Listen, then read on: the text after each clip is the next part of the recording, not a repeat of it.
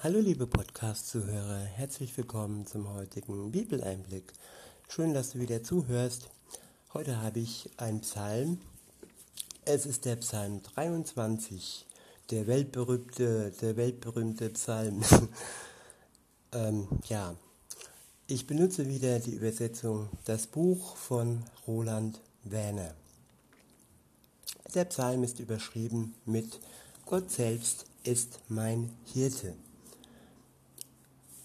Ähm, ab Vers 1 äh, ist zu lesen ein Gotteslied von David. Adonai, mein Hirte, ist er. Adonai, mein Hirte ist er. Nichts wird mir fehlen. Auf grünen Wiesen lässt er mich lagern, zu stillen Wassern führt er mich dieser Psalm ist pure Poesie. Er ist sinn, sinnbildhaft durch und durch. Und ja, ich möchte ihn wirklich ähm, aufsaugen und versuchen euch diese Poesie und diese sinnbildhaft etwas deutlicher zu machen. Ich wiederhole deshalb den ersten Vers. Adonai, mein Hirte, ist er Nichts wird mir fehlen. Ja, wenn man wirklich sich darauf verlassen kann, dass einem im Leben nichts fehlen wird. Und damit ist gemeint, nichts fehlen, was wir dringend benötigen.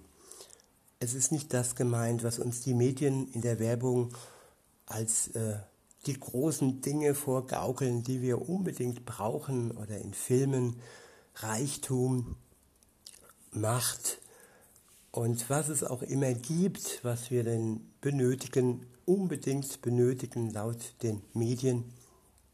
Aber nein, das Versprechen Gottes, ähm, wenn du mit ihm unterwegs bist, heißt, dass dir nichts fehlen wird. Nichts von dem, was für dich lebensnotwendig ist. Und nur das, was gut für dich ist, und nichts, was dir schaden wird. Denn die Medien, die Werbung gaukeln uns oft Lügen vor und Dinge, die uns im Endeffekt nur schaden. Weiter heißt es dann in Vers 2 und folgende, auf grünen Wiesen lässt er mich lagern, zu stillen Wassern führt er mich wenn wir uns, äh, was blöd ist, nicht als Schafe vergleichen, aber ja, Schafe lagern auf grünen Wiesen. Grüne Wiesen, ja, das ist das, was wir benötigen, um zu überleben. Das ist die Nahrung, das ist äh, vollwertige Nahrung. Und an stillen Wassern, ja, Gewässer, die uns wieder zur Stille und zur Ruhe kommen lassen. Dahin führt uns Gott. Weiter heißt es, neue Kraft schenkt er meiner Seele. Tja, Kraft für die Seele. Wer erbittet sich denn so etwas? Auf welcher Wunschliste steht dieser Wunsch? Kraft für die Seele. Das ist das, was Gott für uns vorgesehen hat und was wir wirklich benötigen und worauf wir uns wirklich konzentrieren sollten.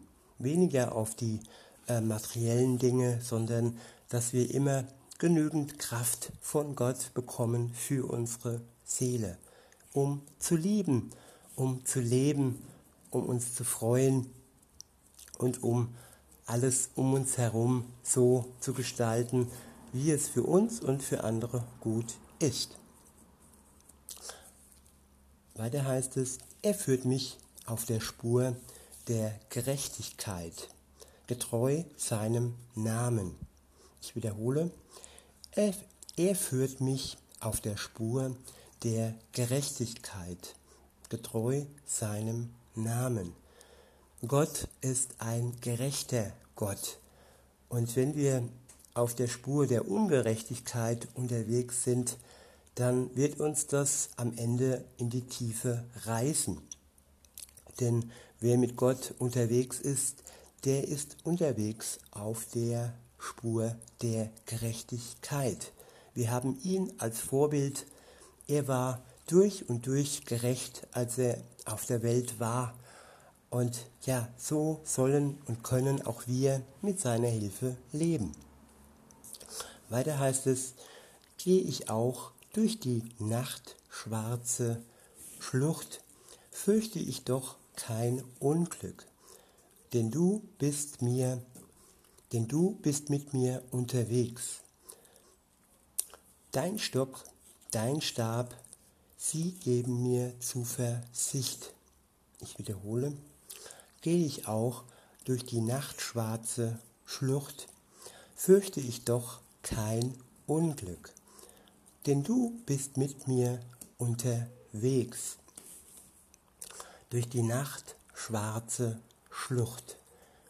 Wenn wir nur noch schwarz sehen, weil um uns herum ähm, alles schwarz ist, dann ja, dann müssen wir da durch. Dann ja, dann hilft nichts.